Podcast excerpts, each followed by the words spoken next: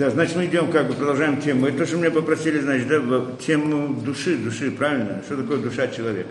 Это, э, сказать правду, одна из сложнейших тем, с одной стороны. И, и, в принципе, основная тема знания вообще, тот, кто говорит о знании с другой стороны. То есть, когда мы говорим о знании вообще, то вот именно основное знание – это понятие души, да? И, и здесь вопрос такой вот, да, что как бы можно идти, ну, дать как бы общую информацию и закончить с этой темой, и, и делать это основательно, тогда это возьмет время и так далее. Вопрос как... Основательно. основательно.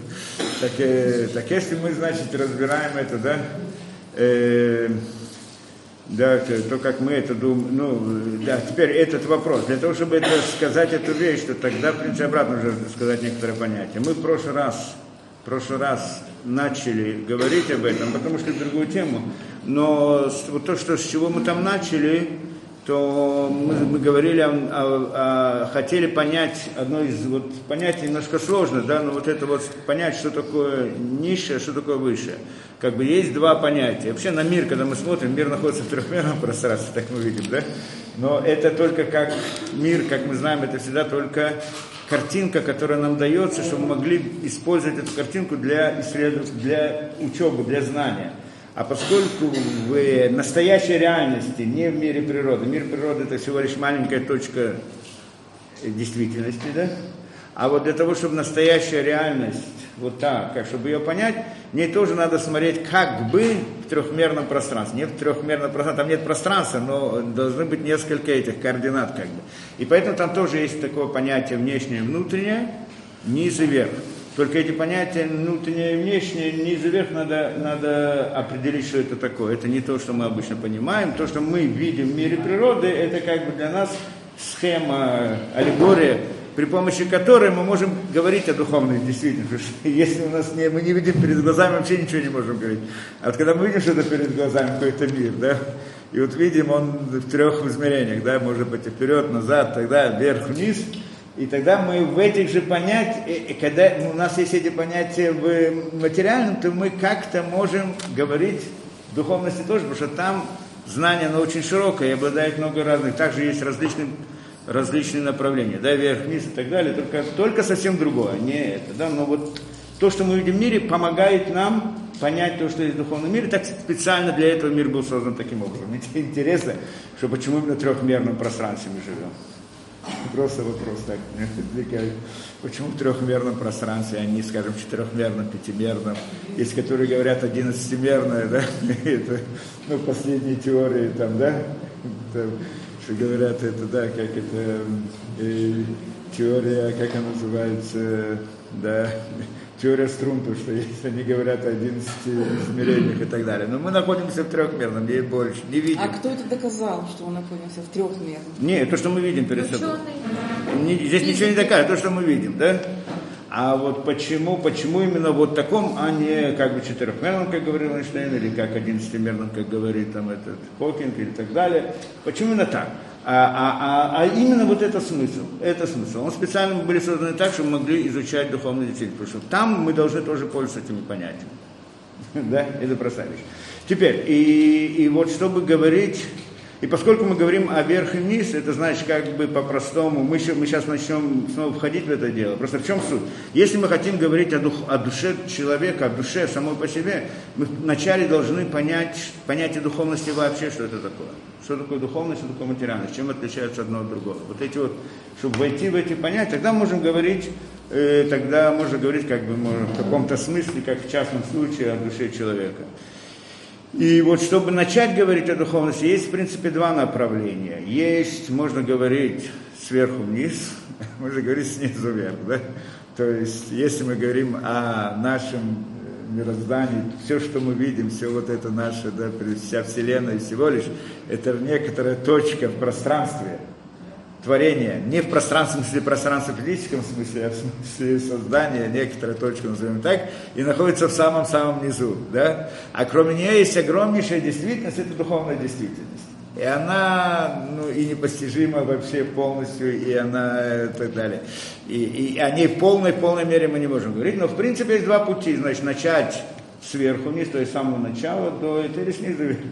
Так обычно в книгах идут сверху вниз, но если мы начнем так, то мы из этого дела не выйдем. Поэтому постараемся, мы начнем разбирать это дело снизу вверх, да? То есть от нашего мира и то, что находится над нами, а потом то, что находится еще выше, потом еще выше. То есть я не знаю, насколько мы сможем разобрать, но хотя бы немножко вот эти понятия мы попытаемся понять.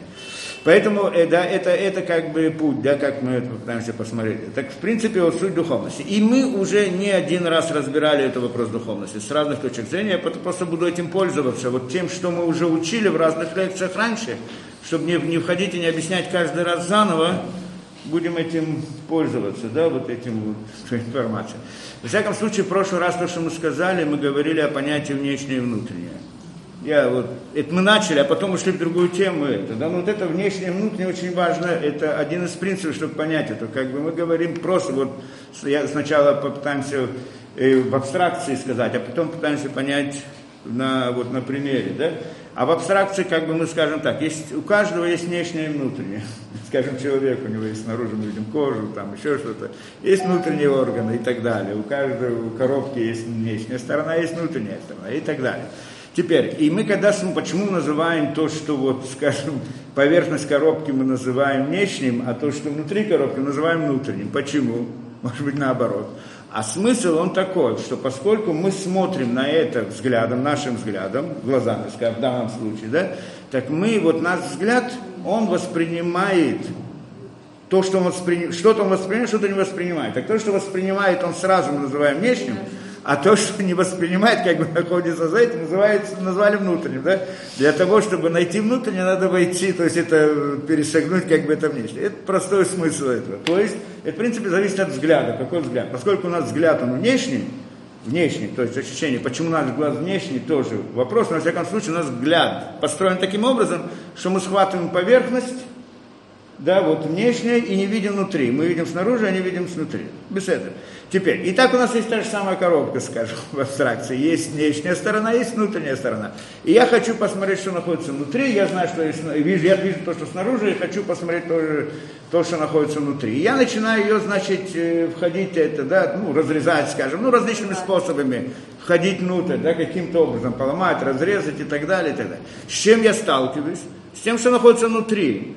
Ну, ну, ну на самом деле, поскольку мой взгляд, он взгляд построен таким образом, что он всегда сталкивается только с внешним. Почему с внешним? Кто-то хочет сказать в рамках физики, то он использует лучи, а лучи отражаются и попадают, и лучи всегда они отражаются от внешней поверхности. Тогда кто хочет как не, не смотреть, то есть у нас взгляд внешний. Поэтому как бы мы эту коробку не разрезали, мы всегда сталкиваемся с границей с внешней стороной, да? Понятно, всегда. Еще разрежем, еще разрежем, еще разрежем, всегда сталкиваемся вот с границей. Это так, так у нас взгляд. А что же происходит, когда мы начинаем все-таки, хотим понять внутри, что находится внутри этой коробки? Я вот или камня там внутри камня, что я его ломаю, потом, что я хочу там узнать, что я, что я хочу. Я на самом деле как бы углубляюсь в своем знании, правильно? Я, то я видел то, что внешне, а сейчас я начинаю видеть то, что внутри. Но это то, что внутри, оно обратно оказывается внешним, потому что мой взгляд внешний, только внешне могу увидеть, не могу не видеть не это. Получается, что и всегда, когда мы углубляемся в знание, мы в принципе не, и, и, и не исследуем внутреннее, а исследуем внутреннее внешнего. Этот момент, который важно понять. То есть мы как бы сталкиваемся с границей. Это внешнее. Есть что-то внутри, это внутреннее. Наше углубление в исследовании, оно в конце не выходит за пределы границы. То есть мы всегда исследуем глубже, но это глубже находится глубина во внешнем, а не сама, не само внутреннее. Поэтому мы всегда говорим, это значит это значит всегда, когда мы смотрим, это, да, когда мы смотрим глубину, мы смотрим на э, значит, внеш... глубину внешне. Почему? Потому что внешне это тоже объект определенный, та же самая стенка. И у нее тоже есть внутреннее и внешнее. Она тоже разделяется на внутреннее и внешнее и так далее. Вся коробка разделяется на внутреннее и внешнее, здесь камень разделяется на внутреннее, и его граница тоже разделяется. Так наше исследование всегда, оно а оно, сколько бы мы ни углублялись, мы остаемся в области внешнего. Только мы входим в более глубокое во внешнем, но не само внутреннее. Да, вот есть камень, у него есть и внутренняя точка, и вот есть внешняя. Вот всегда все, что мы исследуем, исследуем только всякое наше углубление в исследовании, это углубление во внешнем, но не само внутреннее. Него мы не можем сказать. Почему? Потому что... Как? Внутреннее бесконечно. Ну, по сути, только надо определить, что такое внутреннее. Сейчас мы пытаемся, начнем это разбирать. Да, и получается, что действительно мы всегда оказываемся, да, вот во внешнем мы не способны. Почему не способны? Потому что взгляд наш, он такой. Так построен. Может быть, мы посмотрим другим путем, и тогда сразу сможем посмотреть во внутреннее. Как это может быть? Это примеры, которые мы приводили, что человек вдруг может взглянуть внутрь своего сознания, подсознания и так далее, и вдруг увидит что-то, другой взгляд. Если вдруг у него есть возможность, да, как мы приводили примеры вот, в прошлой лекции, да, что человек может как бы сосредоточиться и войти внутрь своего подсознания. Это другой взгляд совсем, это не взгляд глазами. И поэтому, может быть, можно посмотреть на внутреннее тоже. Да? Но на самом деле взгляд, а тот взгляд, которым мы обычно пользуемся, он сталкивается только со внешним и не с внутренним. Поэтому получается так, что если мы смотрим на ту же самую коробку, внутренняя и внешняя, вот ее середина сама по себе, или камень, скажем, да, самая его середина, точка, что это такое, да, мы можем разрезать пополам и увидеть середину, но это не середина, мы обратно будем с границей столкнемся. Что такое середина того, середина того камня, что это такое? Да? Вот ее мы не увидим. Что такое середина? это то, что дает жизнь этому камню. Причина его существования. Вот а с нее все начинается. Почему существует камень? Это его суть. Все остальное, то, что мы видим, это внешнее проявление этого камня. Но суть его, причина его, корень его, мы увидеть не можем. Да? Поэтому, а и тогда получается, что мы вот, э, да, на мир смотрим как вот э, внешнее, вне, э, внутреннее, внутреннее, это внутреннее, внешнее и так далее. То есть получается, все, что мы можем нашим взглядом увидеть, это только во внешнем, а само внутреннее мы не можем увидеть. Оно где-то находится там в середине, в середине нашем воображении, но вот до него дойти не, мы не можем. Даже если разрежем пополам, все равно не дойдем до него, мы сталкиваемся с границей. Микроскоп, нет, атомы, молекулы. Мы всегда сталкиваемся с границей, атомы, молекулы тоже границы. Что мы, такие мы же. не можем увидеть на физическом уровне. Ну, конечно, да, по-простому это. Да. Поэтому мы в прошлый раз пытались разделить это понятие и сказать, что то самое все состоит из внешнего и внутреннего, но поскольку до внутреннего мы никогда не можем дойти, поднимем это внутреннее условно и назовем его вне, э, выше. То вот та самая внутренняя точка, которая назовем причиной этого камня, да, скажем, что это не находится в середине, а скажем, что находится над камнем. Почему мы сказали над камнем? ну, скажем условно, так удобнее смотреть нам на это, да, хотя бы условно, обратно мы пользуемся понятиями нашего мира и так далее. Там не имеется над камнем в смысле физическом, да, вне камня. Вне камня назовем это над, выше. Почему выше и ниже? Чем определяется выше и ниже, мы еще, может быть, коснемся и объясним. Ну, вот так условно назовем. Тогда получается, есть камень, а его средняя точка, то есть его самый корень, который это, он находится вне него. Да? И вот это вот по-простому, э, да, как бы вот если смотрим с этой точки зрения, так мы можем разделить мир на две действительности, та, которая внизу и та, которая вверху. Вот эту верхнюю действительность в каком-то смысле можно назвать духовным, назовем условным, но это еще недостаточное определение духовности. Беседа? Ну вот если вот самое среднее, нам еще понять, что такое это средняя точка и так далее, но вот то, что корень, ну у всего есть середина, мы же сказали, правильно, каждого предмета есть внешняя и внутренняя сторона, у каждого должна быть внутренняя сторона, да, вот это вот внутренняя, и до нее мы не дойдем, поскольку мы ее не можем понять, мы можем сказать по-простому, что она не находится в мире природы, так удобнее смотреть на эту вещь. На самом деле это действительно так, к природе это не относится, но это мы можем понять, если будем делать рассуждение с другой стороны. Ну, хотя бы вот таким образом. Беседа, по-простому. Теперь посмотрим следующую часть, да? Это значит понятие сверху и снизу, то есть да, да. Теперь вот, вот та самая духовная, назовем действительность, та, которая выше, корень этого камня, скажем, да, это оно, оно как бы, у него тоже есть внутренняя сторона и внешняя, оно тоже разделяется на внешнее и внутреннее как и вся, все другое. И вот его внутреннее, внутреннее, оно находится выше него. И так далее, есть там целая иерархия очень большая, огромная и так далее. Мы не будем сейчас в это входить. Это, с этим, да, мы разобрали. Дальше. И, если, э, теперь посмотрим, и в мире мы видим различные предметы, правильно? Различные предметы. Эти предметы можем разделить на два вида предметов. И грубые и утонченное, назовем так. Тоже важный момент, который я пытаюсь ввести некоторые понятия, насколько я справлюсь с этим, я не знаю.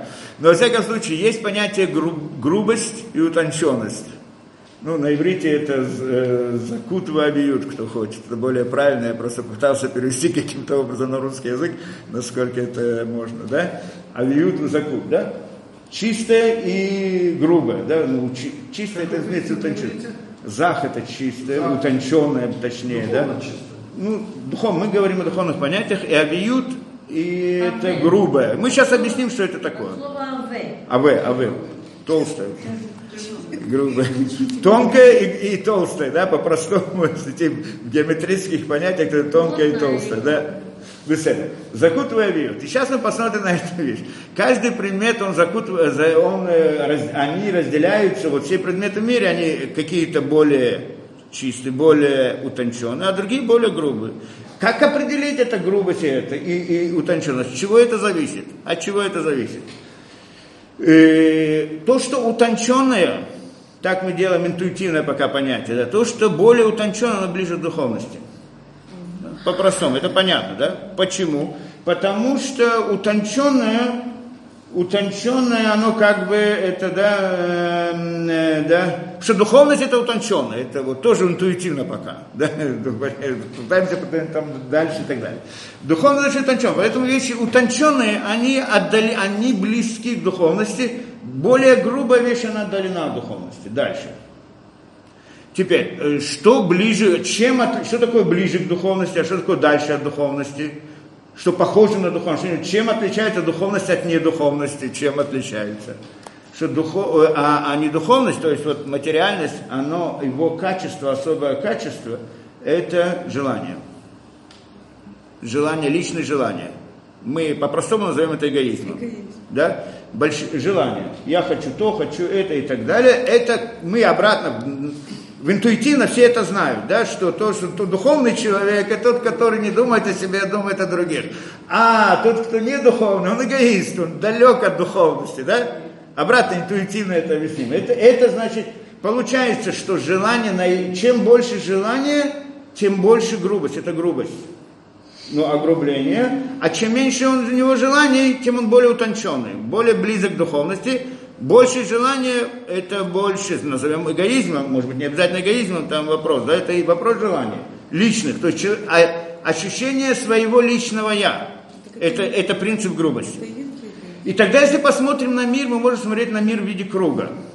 Да? Кто наиб... э, тот, кто находит, то есть круг, значит круг, вокруг, самом, вне круга, вне круга, то есть мир, он внутри круга, условно, вне круга духовность, да, то есть мир наш природа, он здесь вне круга духовности.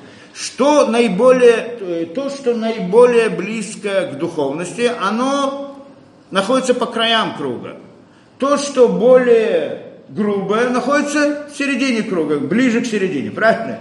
Теперь посмотрим, если нарисуем мир таким образом, то посмотрим, кто же наиболее грубое существо в мире.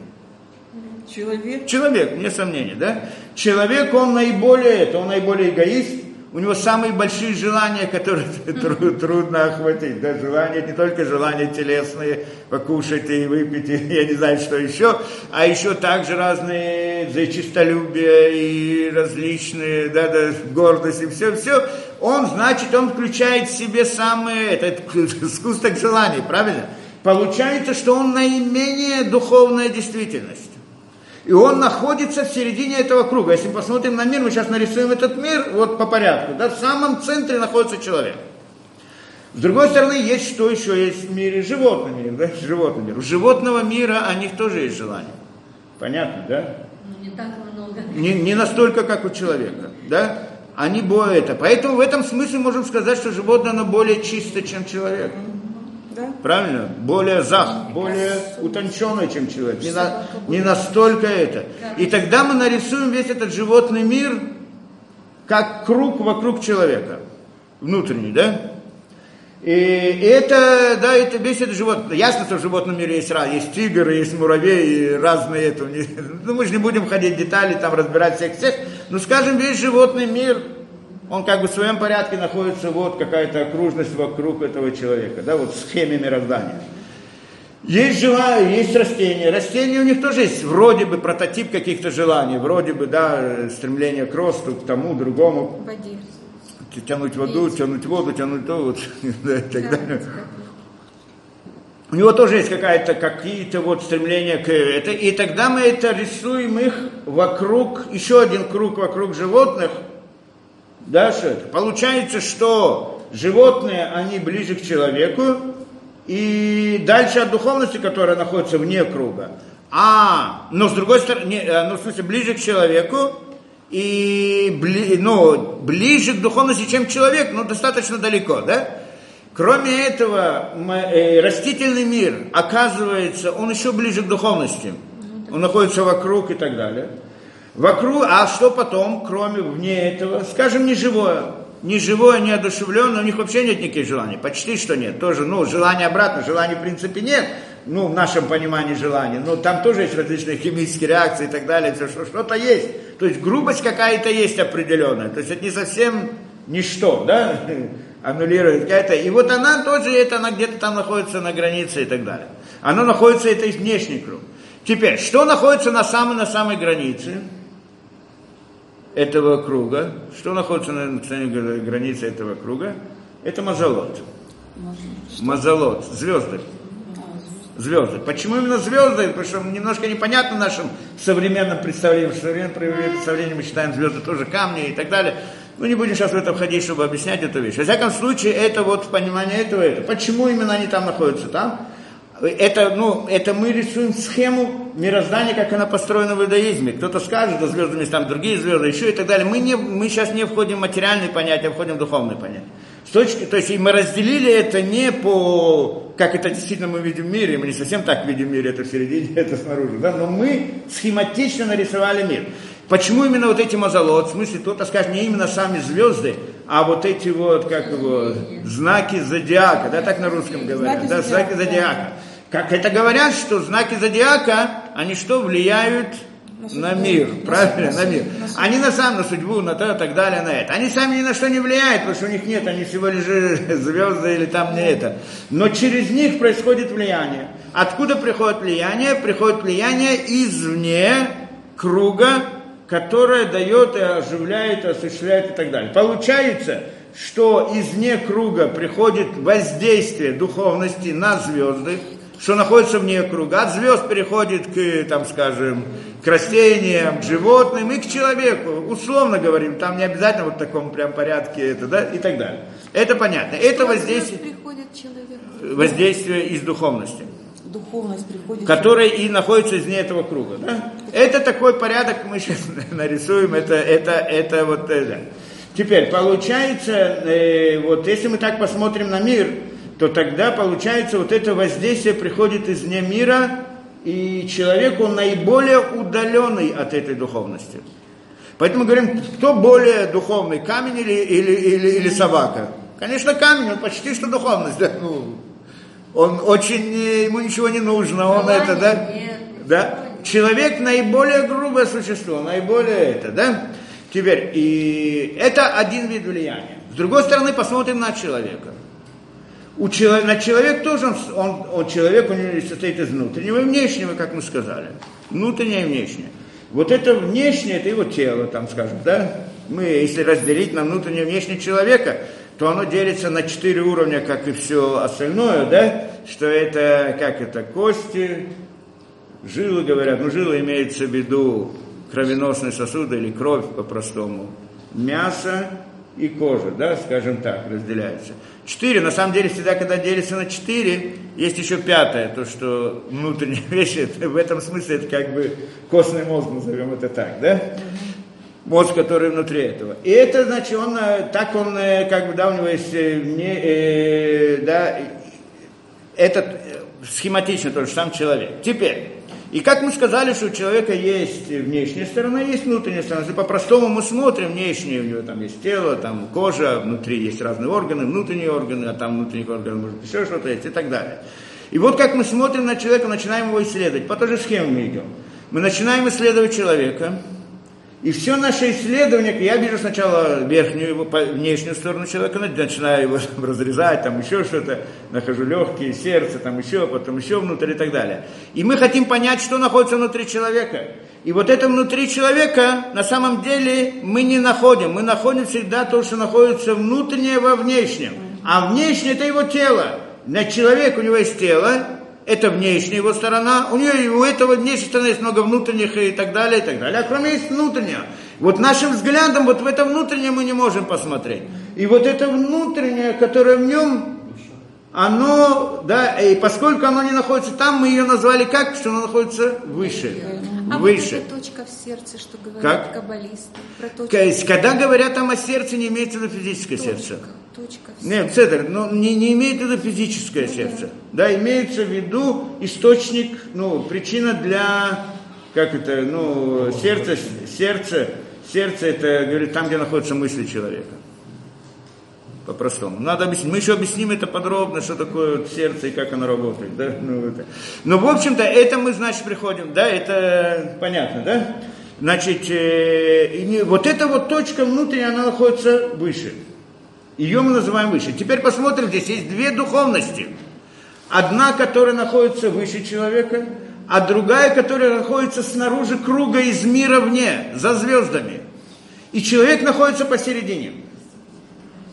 Да, то есть, или мы скажем по-другому, человек, у него есть внутренняя точка, его внутренняя, внутренняя, что это не сама, не телесность, потому что тело это внешнее, а то, что внутреннее не относится к внешнему, это, это в середине. И, и если идти из нее, значит, из этой середины в внешнем мы встречаем внутренние органы, потом более внешние, внешние, внешние, камни и так далее, выходим извне мира. Получается, есть мир, круг мира, извне мира есть духовность, и внутри человека есть духовность. А человек находится посередине между двумя вот этими духовностями.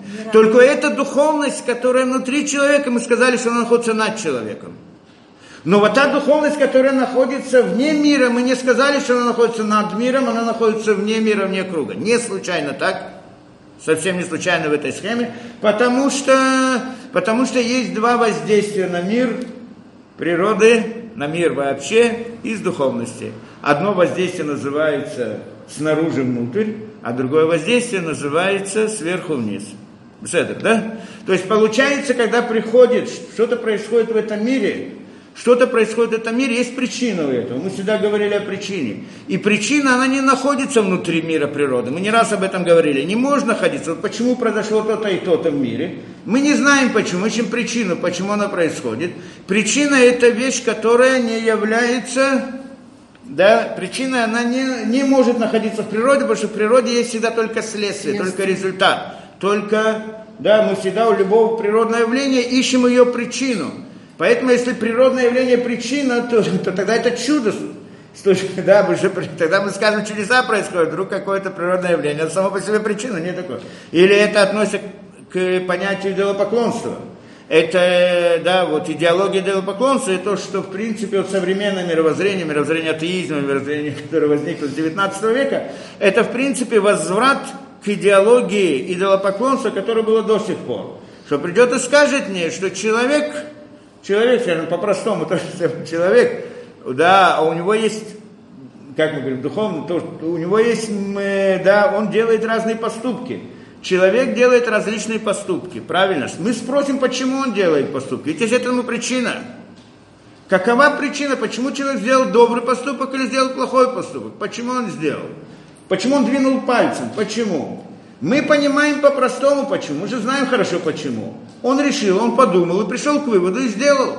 Получается, есть мысль и есть действие. Вот эта мысль вызвала это действие. Он решил, что это за мысль, как она, откуда она пришла, отдельный разговор. Но вот эта вот мысль он решил, оно привело к действию. Получается, вот эта мысль не находится в природе, не находится в теле человека, она находится над ним, так мы сказали, относится к его духовной стороне. Придет кто-то и скажет, нет, не так, что на самом деле эта мысль, все знают, что у человека есть мысль, но придет и скажет, что эта мысль результат высокоразвитой материи, что приходит высокоразвитая материя, такая как мозг, мозг, она очень высокоразвитая материя, и она создает мысль у человека. И тут мы сразу смотрим, что это такое мозг. Мозг, в конце концов, это материальная структура сама по себе. С чего она состоит? Из молекул, клетки, там клетки из молекул, молекулы из атомов. В конце концов, это как камень, как кусок мяса. И вдруг мы приходим и говорим, кусок мяса может сделать мысль. Ну, допустим, может сделать. Но в чем идея мысли? Я подумал, решил и сделал какое-то действие. Получается, мысль это источник действия. Приходит он и говорит, поскольку мысль вышла из мозга, получается, мозг это источник действия. Что это значит? Это значит, что некоторая материальная структура может быть началом действия, не является следствием, как мы всегда говорим, а начало действия. Где мы эту идеологию видели? Это чистая классическая идеология идолопоклонства. Когда берется некоторый идол, который камень, деревянный или так далее, ему даются особые качества, что он способен делать решения, он способен быть началь, на, на, началом действия. Он способен сделать, решить, он способен решить. Мы не видим ни одно материальное действие, которое само делает действие. Оно чем-то вызывается. Здесь мы приходим и говорим, что кусок мяса внутри мозга, он не чем-то вызывается, а он сам где вызывает всех остальных. Он начало действия. Что это за идеология? Идеология идолопоклонства, это язычество и так далее, да? Поэтому здесь, в принципе, как говорил царь Шломо, нет ничего нового под, землей, по, по, под, луной. под луной, да, под небом.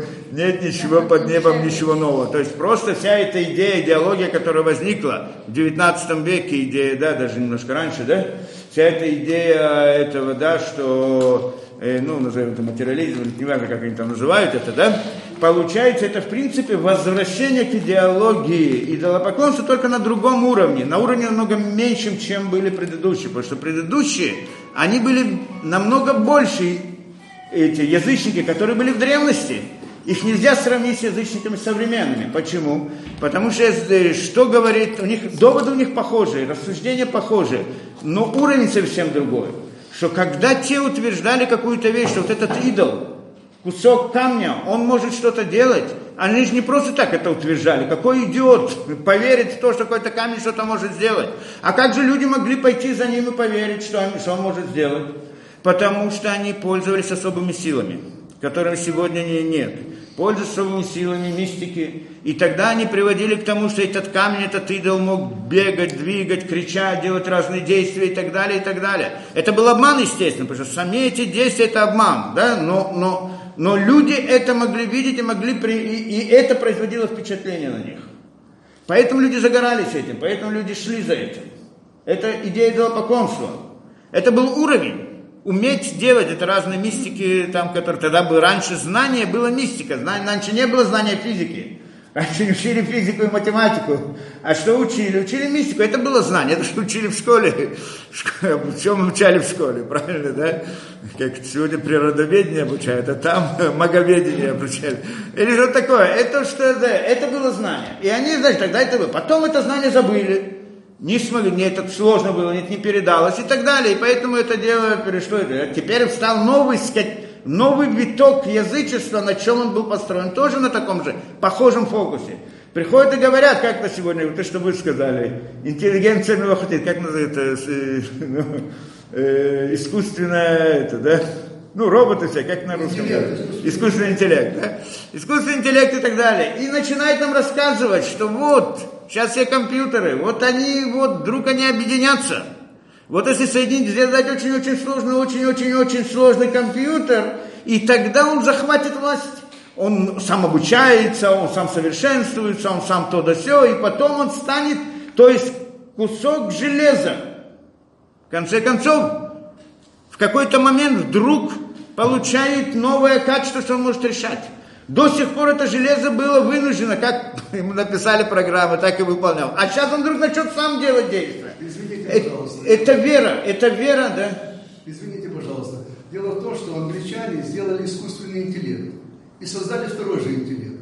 И когда они начали этот интеллект, начали между собой разговаривать, они тут же выдумали язык, который непонятен людям. Не-не, это все глупости. Не, я вам скажу просто, кто кто начнет исследовать это, не, люди, которые занимаются программированием, я просто тоже занимался программированием в свое время, люди, которые этим знают, они знают хорошо, что не все эти роботы, все они в конце концов орудие в руках человека. При всех, э, там, ну, для человека, который не работает в этом, он видит внешне, видит, он вдруг этот робот прыгает, бегает и думает, у него создается впечатление, что вот он сам это делает. Ну, это можно создать впечатление такое, да, это, это вот это впечатление создать, это, это как идея тех магов, которые приводили к вере выдало поклонство. Это заменило вот то, что они делали мистику. Сегодня эту идею мистики заменила технология что приходит делать технологии, что люди не понимают, как это работает и так далее. И вдруг может показаться, что вот она какая такая вот особая, что она вдруг не просто кусок, кусок э, железа, а что-то такое, что это, да? И начинают придавать материи особые качества духовные, которые, в принципе, по сути, не это, да? И, да, и, Так что наш мозг? Да, и, полу, да, и получается... Что, что... Да, да, сейчас мы скажем. И получается, что на самом деле это как бы другая. Но мы считаем по-другому. Мысль, она та, которая воздействует на мозг, мозг воздействует на нервы, на нервы воздействует на тело и так далее, и так далее. Да? То есть начало, которое вызывает, как мы хорошо знаем, человек подумал, он это сделал. Вот эта мысль относится к его духовной стороне. Да что там точно духовности надо еще подумать, но это в принципе. И вот это вот, и это он делает действие. Но Человек... он подумал мозгами. Это, это... Он не подумал мозгами, у него была мысль, а мысль проходит через мой мысль. То есть мысль, она не отсюда, не, не берется... Над человеком, условно. Условно над человеком, не человека, как мы сказали. Вы сказали, что смысл приходит сверху. Сверху. Мы на, обратно сверху не в физическом смысле, а имеется в виду вне человека. Да? Назовем это сверху. Чем отличается сверху вниз, мы, может быть, сейчас тоже дадим, как мы разделяем понятие верх и вниз. Да, это тоже важный вопрос, который нужно объяснить. Да? Э, верх и вниз. А во всяком случае, вот это вот, и вот человек делает действие. Человек делает действие, значит, у него была мысль определенная, да? Получается, что вот причина, вот эта мысль, она была причина. Как она вот здесь, она пришла, ну, я не буду говорить как, потому что вопрос как здесь не работает, вопрос как, это в технологиях, да, а, да, но в принципе вот эта мысль, она по-простому, скажем, она как-то там вызывает определенные реакции в головном мозге, а тот уже начинает действовать и так далее, да, понятно, как... Она как, с духовности приходит, эта мысль. Да, извне человека.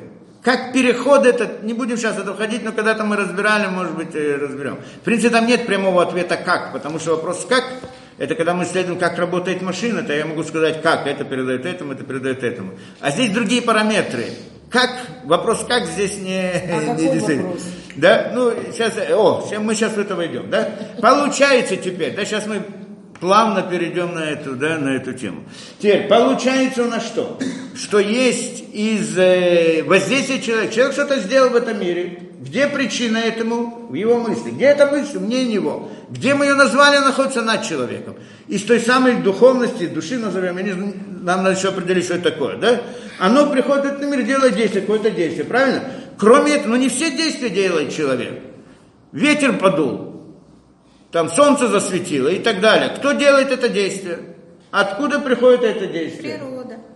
Природа, природа. Где это природа? Где это источник вот тот? Потому что в природе все вынуждено. Значит, есть начало, которое его вынуждает. Кто его вынуждает? Закон. Да, это воздействие тоже из духовности. Точно так же, как мысли человека воздействуют на его движение его пальца, Точно так же любое действие в природе должна быть какая-то, назовем ее мыслью природы, как угодно назовем, да? что находится вне природы, и оно является причиной тому, что происходит этому, этому действию. Вот этот, вот это вот, где вот это вот источник находится этого действия, это то, что находится вне круга. Беседа, да? Немножко мы больше поняли. То есть есть два воздействия. Одно сверху вниз – которое через сознание человека входит внутрь сознания человека, а другое приходит воздействие на природу, оно приходит извне круга, внутрь круга воздействия. Почему вне и сверху мы сейчас мы тоже разберем. Но в принципе воздействие на природу, все, что происходит в природе, результ, эта причина этому находится вне природы, но вне природы не выше, а снаружи, вне круга, за звездами, назовем это так а то, что действие человека, оно приходит из его души, скажем, это сверху. Все, немножко понятно, но не все до конца, да? Не до конца. Я боюсь, может, я вхожу слишком сложные вещи, но, во всяком случае, я скажу, Что-то будет понятно, непонятно, это уже другой разговор. Да? То есть мы хотим сказать, что есть два вида воздействия из духовности в этот мир. Одно сверху вниз, а другое снаружи внутрь. Из внешнего во внутреннее. Из внешнего. И все это из духовности. И все это из одного источника. Как бы из одного источника обходит наш мир двумя путями. Одно снаружи. Мы видим это на человеке. Где мы видим на человеке? У человека есть иной раз разные пробуждения, он что-то пробудился, он что-то подумал, у него что-то загорелось, он что-то это. То есть что-то его пробудило, как оно пробудило к нему? Озарило пришло, его. озарило его. Как оно пришло к нему? Внутрь его, под- из подсознания вошло внутрь к нему, правильно? Где находится это подсознание? Там, где выше него, так нас скажем. Получается, это пришло сверху на- к нему, правильно? Подсознание где находится?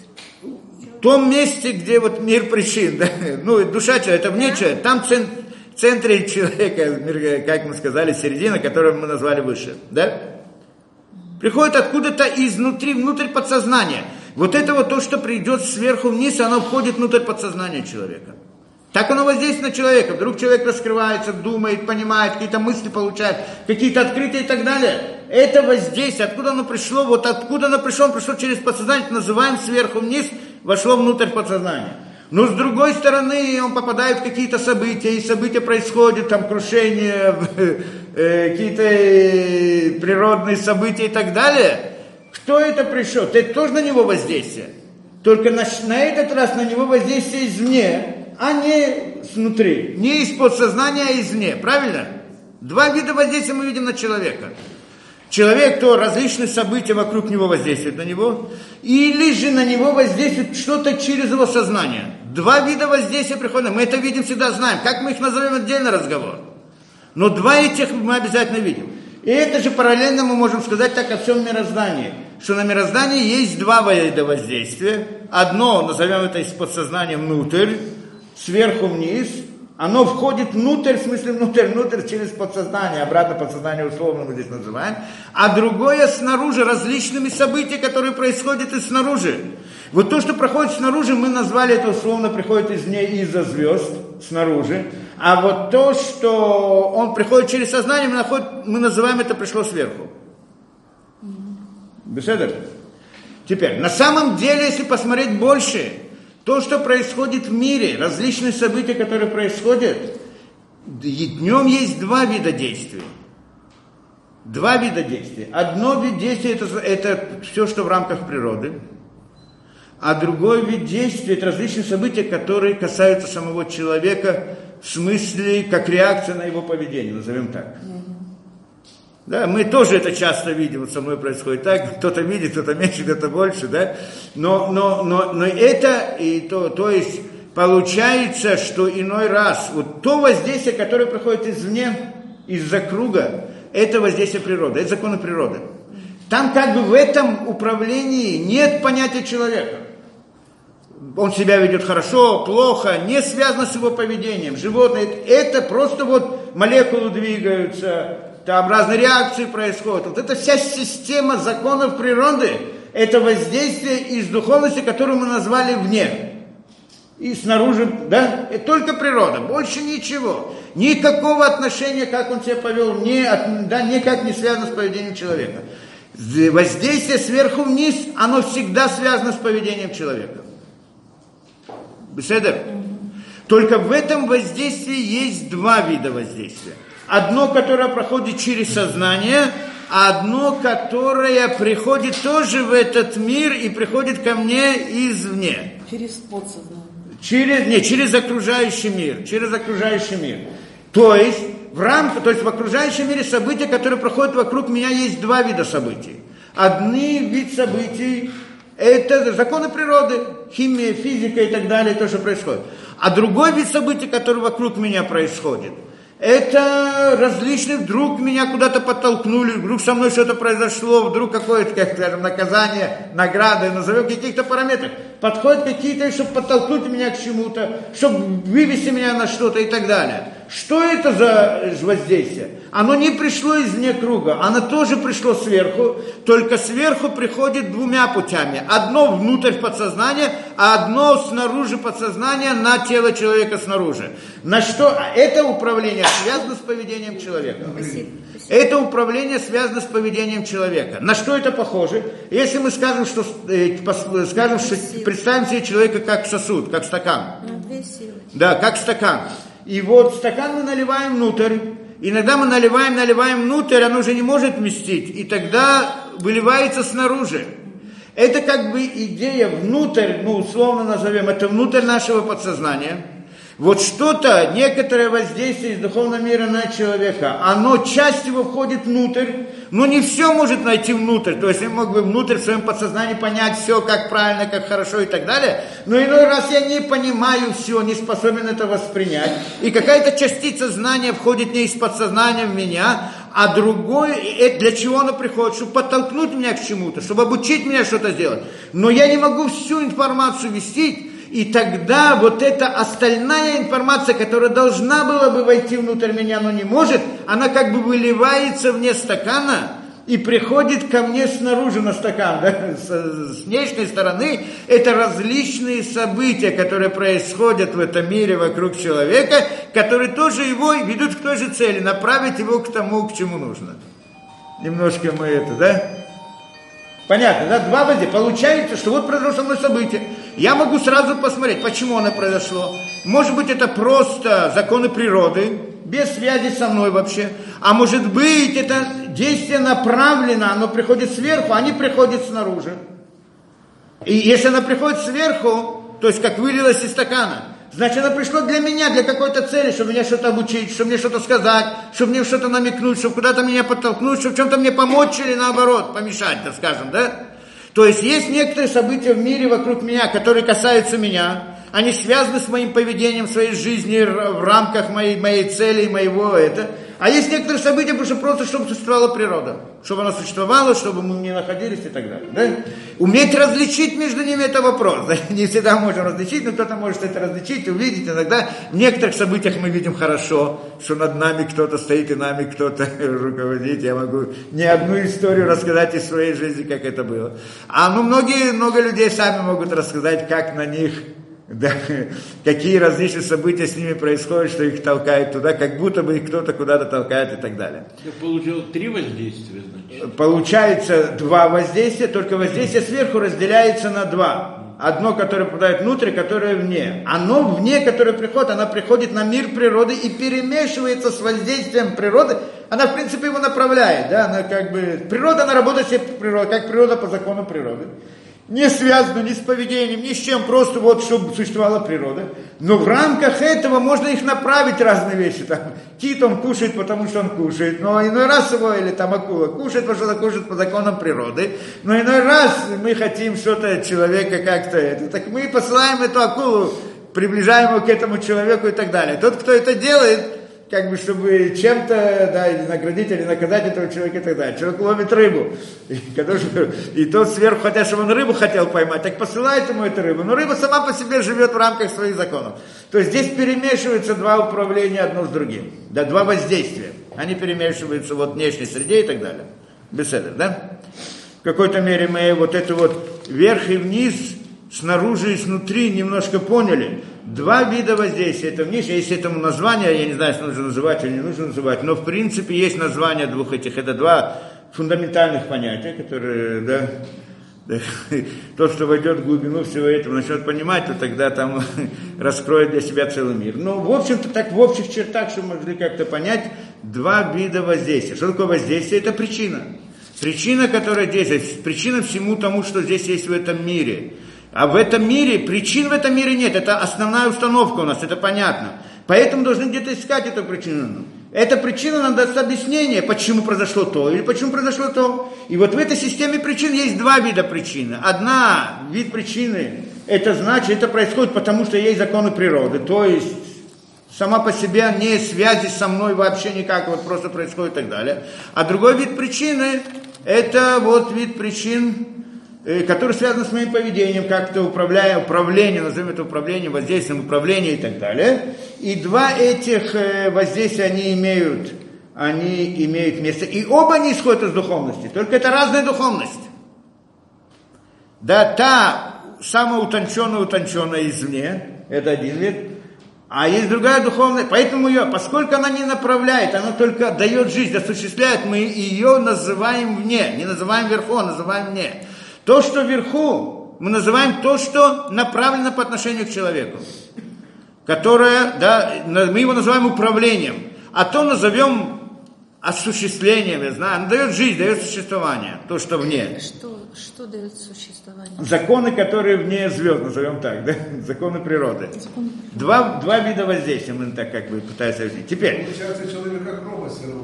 Да, Да, да, да. не, не, не, не, не, не, не, мы не не совсем, у него есть выбор. Не, не. Получается, одна сила создает, вторая сила коллектив. Ну, о, вот очень так, как бы, да, на- в определенном направлении. Да, создает. да, вот и, и когда мы говорим о духовности, мы изучаем духовность и душу человека, мы говорим только о понятиях сверху вниз, а не о понятии извне, потому что это обычно оно не вот нам мы этим не занимаемся. Это другая сторона совсем. Она есть всегда. Она есть выше, когда мы говорим о, о духовной действительности.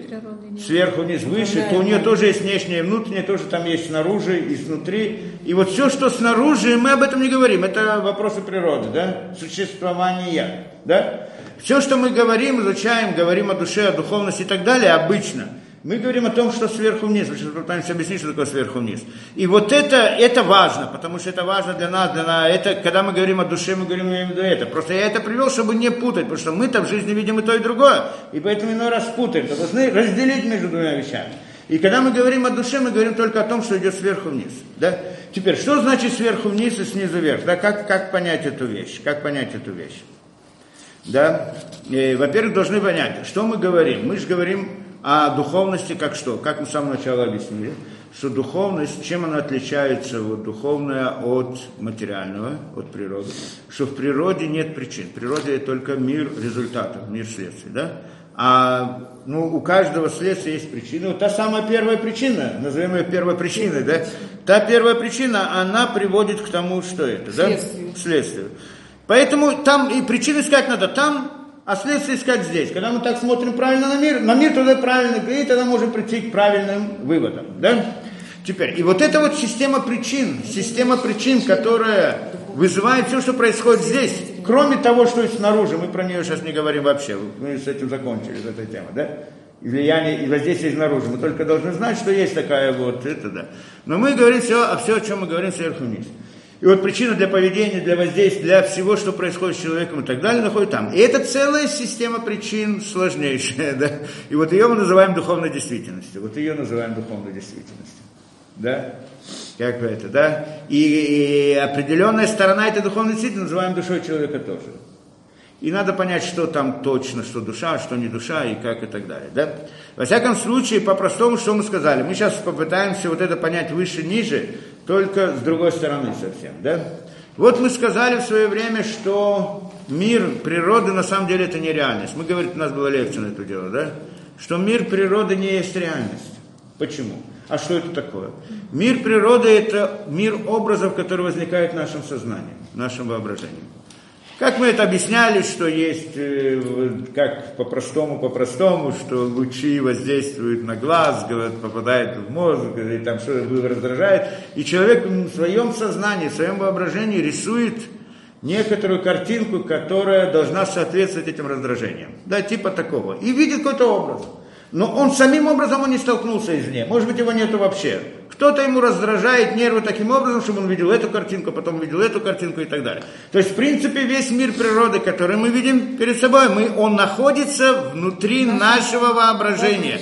Как реальность он не существует. Кто-то скажет, может быть, это правильно, что он, мы видим это в нашем воображении. Но на самом деле это только отпечаток того, что находится вне нас. То есть реальность действительно есть, только она таким образом, я ее вижу. Это способ как ее. Может быть, а может быть и нет. И кто-то может доказать, что-то находится вне человека или нет.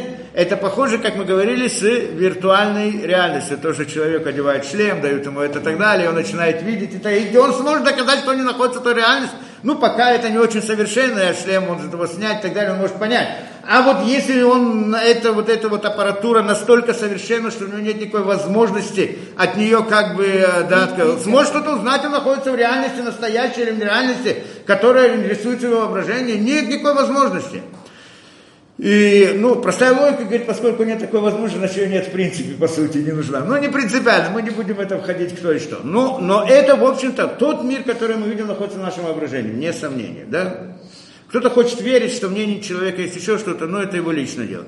Но, в принципе, тот мир, который мы видим, он находится в воображении. Как он возник там? Как? Как он возник? То есть, а что является причиной этому? Как, а как оно возникает, эти образы? Почему они возникают? Где возникают эти образы? Вообще, где возникает образ? Человек закрыл глаза и представил себе что-то, правильно? И он увидел. Теперь, эта реальность, которую он видит, она есть или нет? Она не реальность. А. Да, может и не быть. Не, я просто решил себе что-то представить в своем воображении. Я решил. Я решил, давайте попробуем представить себе вот этот, ну, для задачи, решать задачи математики, там какой-то рисунок нужен. Так я себе рисую это воображение. Беседер. Теперь, этот рисунок, он есть на самом деле или нет там? Нереальность, да? Ну, вам, вам там воображение, воображение. Ну, кто-то скажет, что воображение тоже называется мир. Пожалуйста, можно сказать таким образом. Я- Это реальность воображения. Кто-то скажет, пожалуйста, реальность воображения. Но как она возникла? Где она возникла? И как она возникла? В мысли человека.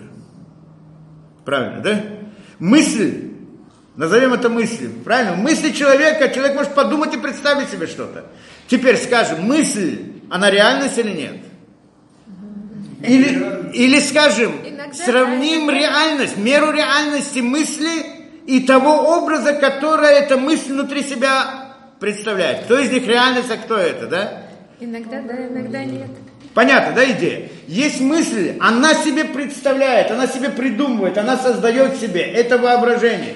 Можно сказать таким образом, что мысль, она создатель, а тот образ, который он увидел, оно созданное. Наше создание.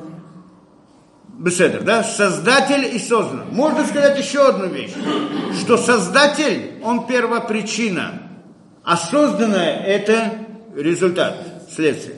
Теперь, когда мы говорим, что вот всему, что есть в мире природе, должна быть первопричина, все, все подойдут и спросят, подожди, это первопричина есть, которая вне природы, скажем, да, которая вот причина, да, которая начало всего. Хорошо, но у него же тоже есть причина. Откуда она возникла? Скажем, какая-то мысль, она первопричина, она вот результата. Ну, она же тоже откуда? А у нее тоже есть первопричина. Тоже есть первопричина. А у той тоже есть. Тогда почему мы ее называем первопричиной? И здесь мы должны понять разницу в понятиях. Да? Совершенно. Просто здесь есть путаница в понятиях. Мы, ну, ду- когда говорим о духовной действительности, говорим о причине и следствии. Причинно-следственная последовательность. Но люди путаются и думают, что мы говорим о той причинно-следственной последовательности, о которой мы говорим в нашем мире природы. Это не так. Причинно-следственная последовательность в духовности совсем другое, чем причинно-следственная последовательность здесь. Вот так все понять. Почему? Потому что как работает здесь причинно-следственная последовательность? Есть камень, он летит, ударяет другой камень, тот начинает лететь, то ударяет, там попадает, что-то ломает, то происходит и так далее. Это передача действия, правильно? Здесь и мы называем этот камень причина, а тот, который, от- который он толкнул, следствием. Но на самом деле что здесь происходит? Здесь происходит передача действия. Эта причина передала действие тому и так далее. Но первый камень, он сам по себе существует. И второй камень, он сам по себе существует.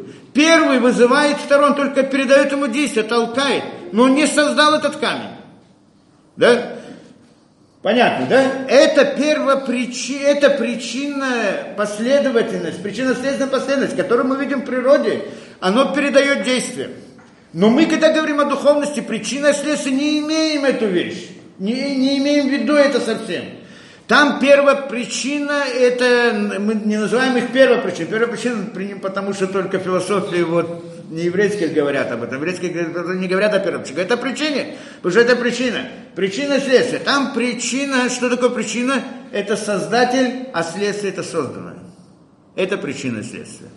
Результат действия. Создатель и созданное. Не тот, который передает действие. Следствия нет, оно не существует, оно возникает в результате причины. Причина создает следствие, не передает действие след кому-то другому и так далее. Действие Это в духовном. создано. Духовно. Ка- Поэтому, когда мы говорим всегда о причине и следствии, мы всегда имеем в виду, причина – это создатель, а следствие – это. Поэтому Поэтому можно сказать, если произошло здесь что-то, человек сделал какое-то действие, какова причина этого? Это мысль. Его мысль. Мысль его создала это действие. Она представила себе какой-то образ и там так далее, решила и так далее. У него тоже есть причина. Конечно, есть причина. Это та действительность, которая создала мысль. Как создается мысль, кто создает мысли, отдельный разговор, мы сейчас в это не входим. Но это может быть, но там другие порядки. Это не перед, э, по отношению к нашему миру, это мысль, она первая причина. Ну, у него есть своя причина, но эта причина уже на других параметрах. Это не передача действий и так далее. Я вам скажу более того, где-то мы разбирали подробно-подробно в лекции, что на самом деле этой э, причинно-следственной последовательности в природе вообще не существует. Тоже иллюзия. На каком уровне? Тоже На иллюзия. материальном, Почему? на Да, да, на материал, вот то, что мы видим, одно толкнуло другое и так далее.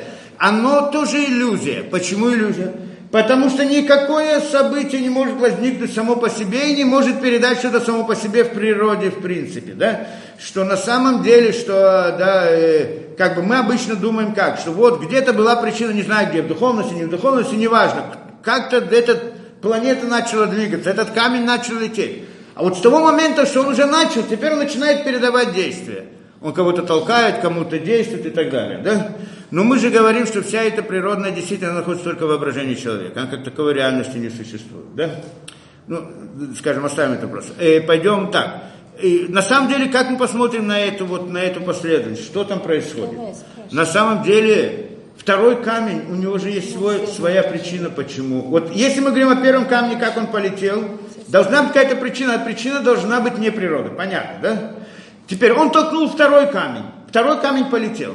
Но мы же хорошо понимаем, что второй камень, чтобы он полетел, должна быть причина. И как мы сказали, что причина должна быть духовности, а не это. Так получается, что не тот камень его толкнул, а другая у него причина, которая это, да, которая его привела в действие. Получается, что есть духовная причина, всегда, да, у каждого действия своя духовная причина. Своя вот эта первая причина, назовем так. Только почему мы видим, что один камень толкнул другой и передал ему? Потому что тот, кто управляет миром, этим миром причин, он хотел, чтобы мы видели последовательность. И тогда он двигает этот камень с одной стороны, и потом показывает, как будто бы, потом двигает второй камень.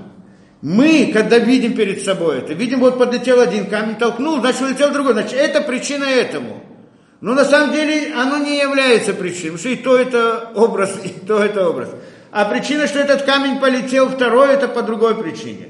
Это по причине тот, кто создал природу, как мы сказали, создать природу, создать природу, создать нам видимость законов природы. И вот если вы в законах природы есть там второй закон, э, как это, да, или как третий, третий закон. Ньютона есть, да, второй закон Ньютона. Если мы видим, что в результате он толкает, и тогда это должно, если этот закон должен работать в природе, то тогда тот, кто управляет природой, он делает две причины. Одна причина, что толкает первый камень, а потом толкает второй, так как должен был бы работать этот закон природы, это закон природы работает. И тогда мы видим законы природы, и мы говорим, есть в природе законы. Мы когда-то объясняли все законы природы вот с этой точки зрения, что на самом деле вся эта последовательность, она тоже э, только иллюзия. А на самом деле у каждой букашки все, что она делает, это есть отдельная причина мнения ее, не связано ни с кем с другим. Никто на нее не воздействует. Но поскольку Создатель хотел, чтобы мы видели законы природы, поэтому он каждую букашку включает точно так, точно тогда, чтобы мы видели, как будто бы есть связь между ней и тем, и так далее, и так далее. На самом деле нет связи. Связь есть логическая, но не фактическая. То есть связь последовательной, причинно-следственной последовательность в мире природы, она логическая, а не фактическая. То есть, на самом деле нет никакой связи, ничто не вызывает другое. Вызывать может только духовная причина. Но поскольку в рамках духовной причины есть необходимость, чтобы создать видимость природы, поэтому каждое событие отдельно создается таким образом, чтобы мы видели все события, видели законы природы. Это типа все в свое время, все в своем месте? Да. Всего есть свое место и всего Ну, свое каждая есть у него своя причина отдельная, да? И каждая эта причина, назовем ее первопричиной, хотите, да? Теперь получается, что вот этой последовательности, про которую мы говорим, ее вообще нету в мире природы. А есть единственная вещь. Есть Создатель и созданное. И поэтому мы всегда говорим о причине и следствии. Когда мы говорим о духовности, мы говорим о причинно-следственной последовательности. Духовности. Это огромное, там много разных вещей, не будем сейчас входить в это дело. Но там, когда мы говорим о причинно-следственном, мы говорим о созданном, создателе и созданном. Беседа. Теперь, как переходим к верху-вниз. Когда мы говорим сверху вниз, что такое вверху, а что такое внизу. Мы сказали, мысль находится вверху, а результат его действия находится внизу. Что такое результат его действия? Это тот образ, который она в своей мысли придумала. Да? Или она, скажем так, у человека была мысль, он сделал какое-то действие, толкнул что-то. Так вот это вот источник, причина, она находится вне него. Мы сказали наверху. Почему наверху? Мы условно объясняем, как мы сказали, нам же нужны понятия пространственной духовности для того, чтобы как-то понять, иначе мы это, да, не, не, не сможем там разобраться в духовности. Так вот это вот понятие сверху вниз, это означает так, что тот создатель, мы его обозначаем вверху, а созданный обозначаем внизу. Беседер? Тот, кто создатель, это выше, а созданное это ниже. Поэтому если мысль, она создает, делает какое-то действие в природе, так вот это действие природы вместе со всей природой, скажем так, мы обозначаем внизу, а, а, а вот э, саму мысль называем вверху. Понятно. У этой мысли тоже есть, она сама по себе находится дов- довольно низко в мироздании. Над ней есть другая вещь, которая создает ее. Но мы сейчас пока в это не входим. Там целая схема очень большая и так далее. Беседа. Получа... И это значит понятие, то, что мы сказали, сверху вниз. Да? Это как-то мы более-менее... Теперь, и, и вот если мы хорошо поняли вот эти вот все понятия, то тогда мы можем уже как-то переходить к понятию человека. То есть мы сейчас объяснили как бы идею духовности. Да? Идея духовности это система, система причин, это просто причина, вот просто почему, да, что такое духовность. Мы называем, потому что на русском языке слово духовность, я не знаю, там ангел с крылышками летает или еще что-то, я не знаю, что это превратилось в, меж, у людей, да, но, э, да, да, какие-то там мечты, я не знаю, что, или как-то духовный человек, который там э, скульптуру рисует, там что-то картину рисует, или еще и так далее, да, в каком-то смысле. То есть другие понятия, то есть там говорят это, там говорят о чем? О твор, как это говорят, твор, человек творческий. Творец создает, я создаю творческий человек. Что такое творческий? На самом деле это неправильно. Почему художник, он творец? Ну, да. творец своего... Обра... Обратно мы приходим здесь к трем понятиям. Мы тоже когда-то это объясняли. Есть три вида действия в мире. Сделал, создал и сотворил. Правильно? На иврите это аса, яцар, убара. Да? Аса, яцар, убара. Три этих действия приводятся в Торе, объясняется, что есть яцера. В каждом действии, в каждом, любую, создать любую вещь нужно три этих действия создать, сделать, создать и это. Чем отличается это? Ну, на русском языке обычно не понимают. Нет разницы между этими, да, ну нет, не различает. Особенно мы пытаемся дать определение четко.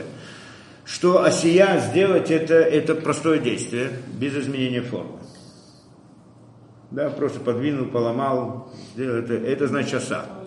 Оса, да, подвинул, толкнул и так далее, оса. Не, ничего, он не, не придал этому никакой формы и так далее. Есть другое действие, когда у меня есть какой-то материал, я придаю этому форму. Материал остался тот же самый материал, но вдруг появилось что-то новое, правильно? Что новое появилось? Творение. Форма. Нет, не творение, это создание. Это создание? Да. Это называется, он придал определенную форму. Это действие называется... А создала сия или как? Не, не, создал это яцар. Яца. Яцар, яцера. Яцера, так называем, яцера, создание. Яцар, да, аса, яцар. Яцар это придал форму. Поэтому все вот эти вот художники и так далее, их нужно называть не, не творческие, а, не... а создательные. Они создают, создают. Человек придал форму, построил какую-то скульптуру. Он дал форму, создал какую-то, да. Или построил машину, то же самое, да. Он взял, дал какую-то форму материалу определенную, теперь это новый объект какой-то интересный, да, тот или другой. Придал форму. То есть у человека есть только два вида этих действий. Действие עשה или עשייה а, или יצירה. Да? Творение. да. Что такое творение? Творение. Другое действие – это когда нет материала тоже. Когда нет? Материала. создать материал, что-то из ничего. Из ничего. Как мы говорили, יצא а, ברא יש מאין. יש מאין. בריאה יש מאין. ברא יש מאין. Сотворил что-то из ничего, или как там говорят на русском, не знаю, как точно да, на да, русском. Создал что-то из ничего, создал действительность из ничего. Это сотворил. Так сотворил или создал? Ну, со- не, ну мы как бы переводим на язык. Сотворить это с- создать, сделать, неважно, осуществить что-то из ничего. Так называется. Ешмяйн, что-то из ничего. Это творение. Это брия. Как возникает что-то из ничего? Как это что-то из ничего? Да, это человек не способен. Че- Человек не способен, человек не может создать материю, да, то есть нужно создать материал, а потом придать ему форму, то и тогда есть действие, да, это, поэтому люди, которые, за- э, к людям нельзя относиться творчество, говорить по отношению к людям, потому что люди этого действия не делают. делают. Теперь, что значит сотворить? Что значит сотворить? Э, Здесь мы, в принципе, начинаем понимать вот эту вот идею, да, Эм, э, да, что-то из ничего. И что это из ничего? Э, да, Э, это обратно, когда ты обещал длинно все эти понятия. Ну, в принципе, что-то из ничего. Как можно создать что-то из ничего? Можно создать что-то из ничего. Человек не может. Да. Можно наоборот взять что-то и сделать из него ничто. да, это да. да, мы знаем. А, да. А сделать что-то из ничего, это большой вопрос. Как из ничего делают, делают что-то, да?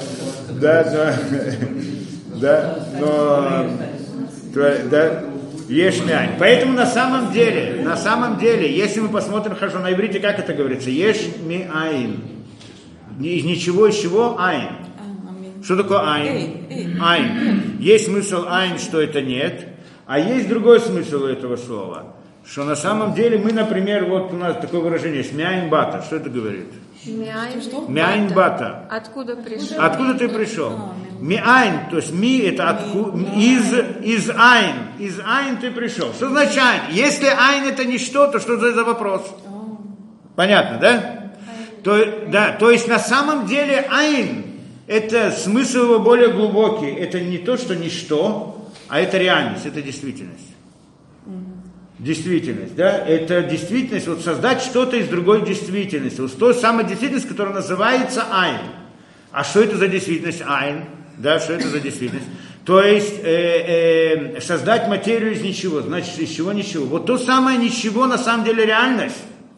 Из нее создают, из нее вдруг возникает материя. То есть материя возникает из реальности.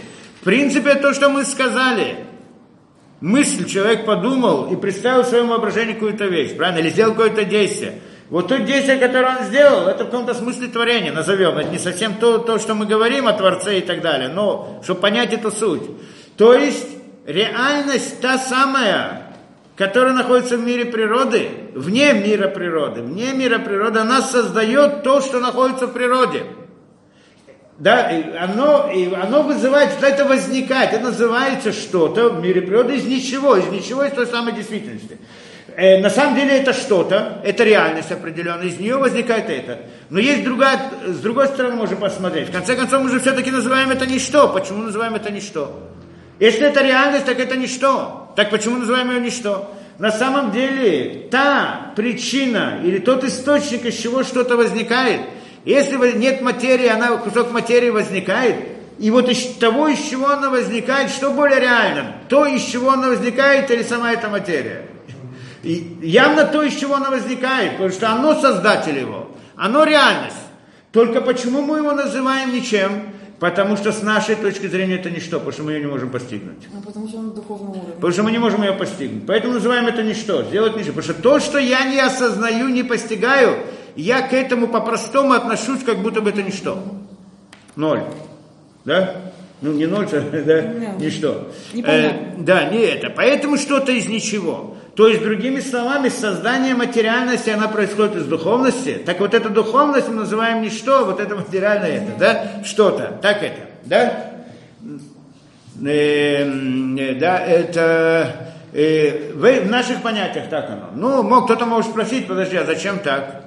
Можно было бы, если так, что на самом деле, что реальность настоящая? Не то, что мы видим, а то, что его создатель, это более реально, чем создан. Но почему же мы назыв... мы должны были по-настоящему назвать, создать ничто из чего-то? Почему? Потому что это реальность природы, как мы сказали, на самом деле только воображаемая, это ничто. Его надо назвать ничто. А та реальность, которая создал, она, мы ее не видим, но она реальность настоящая, правильно? То тогда надо было ее соз... назвать что-то. Реальность, правильно? Так должны были сказать, создать ничто из чего-то. Это что должны были сказать. А почему мы говорим наоборот, создать что-то из ничего? Первая причина, потому что мы смотрим с нашей точки зрения. Для нас и то, что мы видим, мы видим это как реальность. А то мы не видим, поэтому называем что-то из ничего. А есть еще интересное объяснение, если хотите. Да, э, создать что-то из ничего, что это значит? Что-то из ничего, создать что-то из ничего. На самом деле та реальность природная, которую мы видим, это ничто. Это только воображаемая действительность но мы к ней относимся как к реальности. Как так? Как произошло, что мы к ней относимся как к реальности? Потому что мы были так построены, мы так построены, как бы нам одели такой шлем, такой совершенный, такой, что мы видим, как будто бы это реальность. То, что, не, то, что на самом деле не существует, мы видим, как будто бы она существует. Но то, что на самом деле существует, не шлема, мы его не видим. А чего у всех одинаковые шлемы? Нет, нет, кто сказал, совсем не обязательно. Это большой вопрос. Многие видят на то же э, самое. Большой вопрос. Не будешь сейчас ходить, большой вопрос, все одно и то же видят. Да, получается интересная вещь. Да, получается интересная вещь. Так вот, э, и сказано, что Творец создал этот мир, сотворил, сотворил мир. Что такое творение мира? Кто-то придет и даст такое вот объяснение. Сотворить мир это значит дать человеку ощущение, что ничто это что-то. Это за сотворить мир. Тогда мы оказались в этом мире. Как мы оказались в этом мире? Что Творец сотворил мир. Что это значит? Он нам, как бы одел на наш шлем. Это, в принципе, сотворить мир. Нет? Он дал нам ощущение. Вот дать ощущение, что нереальность это реальность. Это называется сотворить мир. Может быть, даже это более правильное определение. Да? Дать ощущение человеку, как будто бы, вот та вещь, нереальность, которую мы видим перед собой, но мы ее ощущаем как реальность, как будто бы она по-настоящему есть. Вот это вот наше ощущение. Дать нам это ощущение, это значит сотворить для нас мир. Дать нам ощущение мира. Это творение, да? Так можно тоже это объяснить. Так творение это все как будто? И, ну, как мы объясняем, мы с, с разных сторон подходим и всегда приходим к тому же выводу, что мир, природа не реальность. Так мы видим. Она приходит в наших воображениях. Нереальность тоже, на самом деле это неправильно, то, что мы говорим нереальность. Она реальность, если мы войдем глубже в это дело. Но нереальность реальности, просто в реальности есть много разных уровней. Вот когда я заснул и вижу в себе как сон, и вижу там что-то, теперь вот это та действительность есть, она реальность или нереальность? Она не реальность относительно человека, который спит, но сама по себе внутри себя она реальность, она нужна. Это в этом сне он делает какие-то поступки, делает какие-то действия, как-то ему важно и так далее, и так далее. Ну, да, то есть э, вот на самом деле, если посмотрим глубже, то сама действительность человека, я не говорю тела, а его души, причины, его мысли. Мы сказали, что это реальность, правильно? Что внутри мысли возникает образ телесный, да? Значит, телесная не реальность, а мысль реальная. Так мы сказали. Но на самом деле эта мысль относительно самого Создателя, то есть бесконечность, она тоже не реальность. Да? Поэтому, но мы же, мы же называем это реальностью, поэтому вопрос реальности это относительно. Да, мы должны всегда знать. Да. Относительно мысли э, мир природы нереален. Он находится но мы можем, мы в нем живем, выполняем заповеди, делаем различные действия, мы относимся к нему как к реальности и, и можем относиться как к реальности, должны относиться как к реальности, только должны понимать меру, меру, насколько это, да, насколько. Когда придет кто-то и скажет, Владимир Ильич придет и скажет, что есть только вот да, как-то. Есть только вот реальность, которая приходит нам через ощущение. Это вся реальность, вот тогда мы это не принимаем. Да, потому что он говорит, что есть только это, больше ничего нету. Но если же мы говорим, что есть мир, этот, природа, а вне него есть мир духовный и так далее, что он, тот духовный, создает этот мир. То есть этот мир, он как бы не реальность относительно духовного мира, как где-то воображение. Нормально, но, но к этому миру мы можем относиться как к реальности, потому что мы в нем живем. Только должны понимать меру его реальности, это всего лишь, да? Потому что и тот мир, куда мы придем, он тоже нереален относительно мира, который находится выше него. Да? Поэтому по, э, понятие реальности это вопрос относительный, о чем мы говорим. ШГУ. Беседа?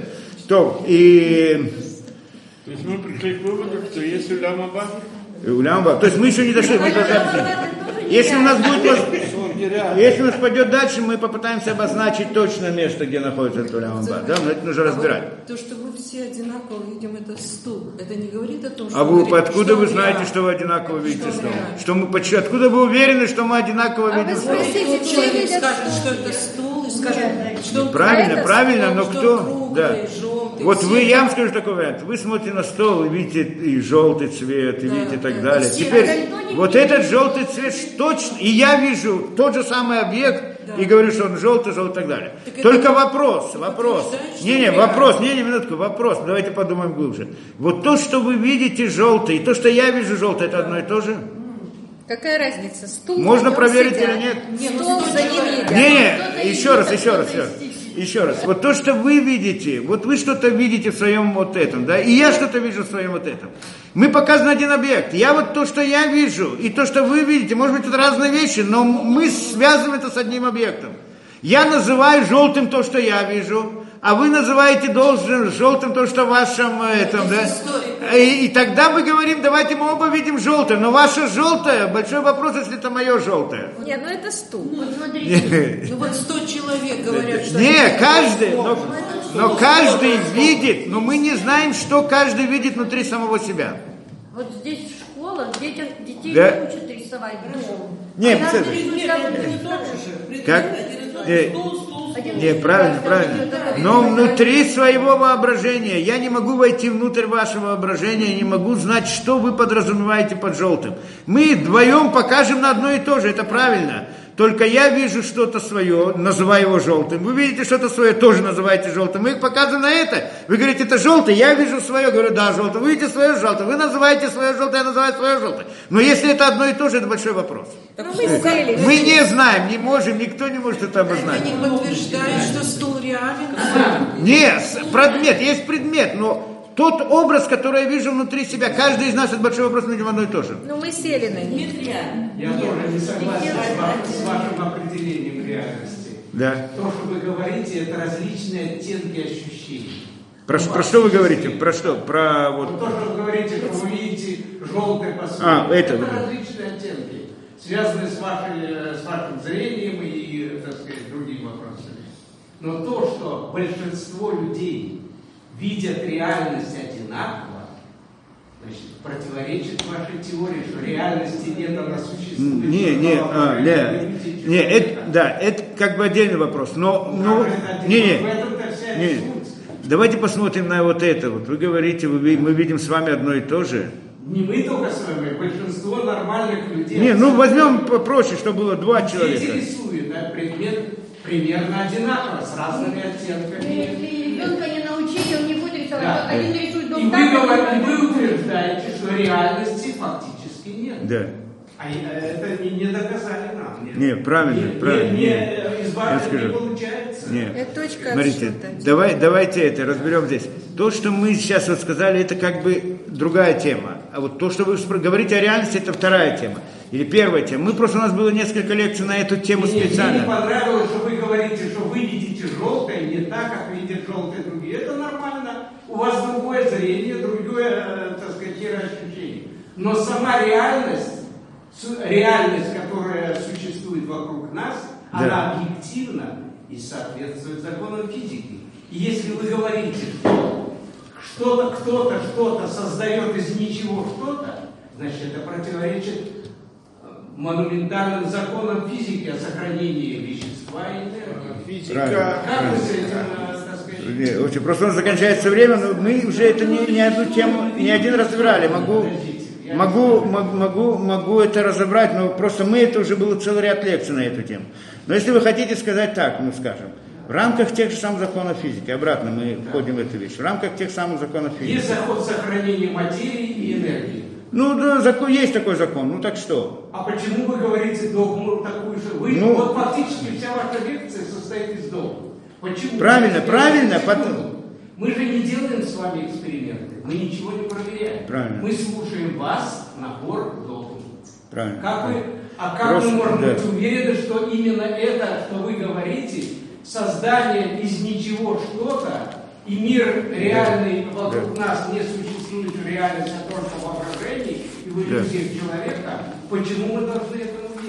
Не должны верить совсем. Я уже сказал, что верить. Ни в коем случае верить нельзя. Наоборот. Просто мы здесь провели до этого ряд лекций, где мы этим вопросом занимались подробно. Поэтому я сейчас, как сказал в самом начале, полагаюсь на то, что мы сказали. У меня в этой сегодня лекции не было вопроса доказать это, а рассказать, как мы видим мир, точку зрения иудаизма. Вы рассказываете Ну, набор догм. не, не, правильно, что это? Мы же не делаем эксперимент, вы же нам ничего не доказываете фактически на... Вы, это все ваше словесное. Обратно, обратно, обратно. Вы хотите, я могу с вами посидеть и все вам вот построить всю эту Да, схему с самого раз. начала. Да, другой раз. В этом просто, про- э, ну, есть... Нет, но вы согласны, что это, это не Я же сам сказал с самого начала в этой лекции, что я полагаюсь, я не буду повторять все то, что мы говорили, полагаюсь на то, что мы уже говорили в нескольких лекциях. Здесь есть два вопроса, которые это, да. Во-первых, вопрос самой вот э, э, философии, да, то есть смотреть, как мы смотрим на э, на эту, да, на вот эту вот реальность, как, да, воображение, воображение, это как бы отдельная не тема. философии. А есть вопрос физики. Вы верите в законы физики, что есть закон сохранения материи, вещества и энергии? В Или как- вы не верите? Не, не, э, здесь вопрос другой. Мы, мы верим в то, что мы видим эти законы. Но на самом деле, на самом деле, простой вопрос. Да обратно, если выходить в ту же самую физику. У нас происходит некоторое событие, правильно? Событие. Его причина, как, откуда оно начинается, это событие? По законам физики. Вот у меня, например, я сейчас, да, э, мне упал на голову камень. Проходил по улице. Сразу спрашивает человек вопрос. Почему вдруг именно на меня, почему это? Ему говорят, случайно законы физики, случайно. Допустим, найдем ее причину. Какова причина? Когда он, э, да, может быть, кто-то бросил, и тогда я говорю, вот человек причина, это понятно, да? Я не нашел человека, но я ищу причину. С чего это началось? Кто бросил камень? Или где началось это действие? Вы ска- Да, если вы пойдете это, то да, в рамках закона физики вы придете к понятию бесконечной последовательности. Да? А действие, оно конечно. Есть тогда мы приходим к противоречию. Я просто в этой лекции этого не разбирал вопроса. Но тогда мы приходим к противоречию между конечностью действия и бесконечность последовательности. Тогда мы придем, и это противоречие физики, философии физики, не в самой физике, физики этим не занимаются. Философия физики эта проблема, называется проблема первопричины. И если вы скажете, что в рамках законов э, сохранения энергии или материи этот вопрос разрешается, то вы просто не знакомы с этим вопросом. Он не разрешается никак. Вопрос первопричины, откуда начинается, об этом все спорят, все говорят, откуда э, Хокинг в последнее время говорит, что взорвался, взорвался, поч- взорвался какой-то взрыв, а потом произошел волос у меня на голове, случайно в результате различных процессов. И сразу у него вопрос обратно, а что привело к взрыву? И обратно нет у него ответа. Нет ответа физики, вы просто, э, а мы говорим о той самой начале, и я пытаюсь объяснить то самое начало, откуда оно происходит. Только немножко я перешагнул через несколько шагов и не, раз, не, не объяснил подробно, потому что я это делал не один раз, просто не хотел повторять несколько лекций еще раз. Тогда мы остановимся на одной лекции. А как покойный Хокинг, светлая ему память, относится к Не, мы, в принципе, уже заканчиваем, да, мне, мне соверш- э, а, г- господин этот Хокинг, он не... Он эту точку зрения не признает, точно так же, как Карл Маркс не признает эту точку зрения, Владимир Ильич не признавал эту точку зрения, и Троцкий не признавал эту точку зрения, а Раби Акива признавал эту точку зрения. Есть спор философов на протяжении всей истории человечества по этому вопросу первопричины. Есть две точки зрения. Если вы сейчас хотите войти и, и- и сравнить Две эти точки зрения я согласен это сделать. У меня есть ряд лекций в Ютубе, который занимается этим вопросом подробно. Много лекций. Вот по этим вопросам. Можете посмотреть. Забудьте одно, что мы не делаем эксперименты, не доказываем. Не-не-не, я это Все, не... что мы слышим у вас, от вас, это набор Да, догм. это второй вопрос. Все, что вы, мы слышим вас, мы уже объяснили. То, что вы слышите, то, что я вам рассказываю, мы уже объяснили. Что эксперименты мы можем исследовать только как построен мир природы, но не можем войти внутрь причин. Мы не можем понять причину, откуда все начинается. Так что эксперимент, сейчас минутку, эксперимент здесь не работает. Значит, нужны другие какие-то пути. Если я хочу говорить о, о мире причин, эксперимент здесь не помогает. Так что его вообще отодвинуть в сторону. Теперь вы спросите, откуда я знаю то, что я знаю. Для того, чтобы говорить о мире причин, о причинах по-настоящему, надо с ними столкнуться. Правильно, да? Но не путем эксперимента, потому что экспериментом мы не столкнемся с ним. А как столкнуться с этим? Как? Нет, ни в коем случае. Не рассуждение. Рассуждение только нам помогает понять это. Вы же, вы же мне сейчас сказали только что, что я говорю догмы. Откуда я взял эти догмы? Путем рассуждения? Ну нет, конечно. Рассуждение, догмы это не рассуждение. Вы сами подумайте, догмы это догмы, рассуждение это рассуждение. Рассуждение я могу строить на догмах. Догмы это как типа и аксиоматика, первая аксиоматика, это называется догмами. Рассуждение это логический вывод, это другой разговор, есть рассуждение у нас, а есть догмы, как вы говорите. Откуда я взял эти догмы? Потому что для того, чтобы знать суть той духов, духовной действительности, надо с ней столкнуться. Как я могу с ней столкнуться? Вы столкнулись, кто столкнулся? И тут мы приходим и говорим, что это уже другая просто тема совсем, да? Что мы об этом вот сегодня не говорить, но в принципе мы говорим, что мы столкнулись с этой, этой, да, с этой действительностью. И все, что я рассказываю, я рассказываю я от тех людей, которые столкнулись с этим. Где они столкнулись? На горе Синай. И чтобы столкнуться с той действительностью, надо выйти из мира природы. Надо выйти из мира природы. И тогда мы видим, После этого, тогда у вас возникает вопрос, а кто сказал, что это правильно, они видели, не видели. Пускай поднимут руки, кто был на горе Синай. Не, не, Бседр, ну, Секунду, поднимите руки. глупости, ну, был на глу- горе Синай. не, если вы хотите, Я поднимаю. Я не, если, Я если Синай.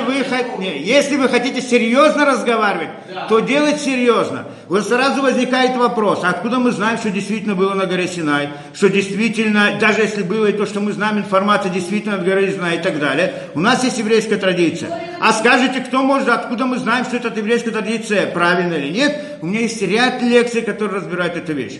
Поэтому то, что я говорю, я говорю точку зрения иудаизма. Вопрос, я прихожу с догмой, откуда я взял догмы? Я взял эти догмы из иудаизма. Я рассказываю, как построена духовная действительность.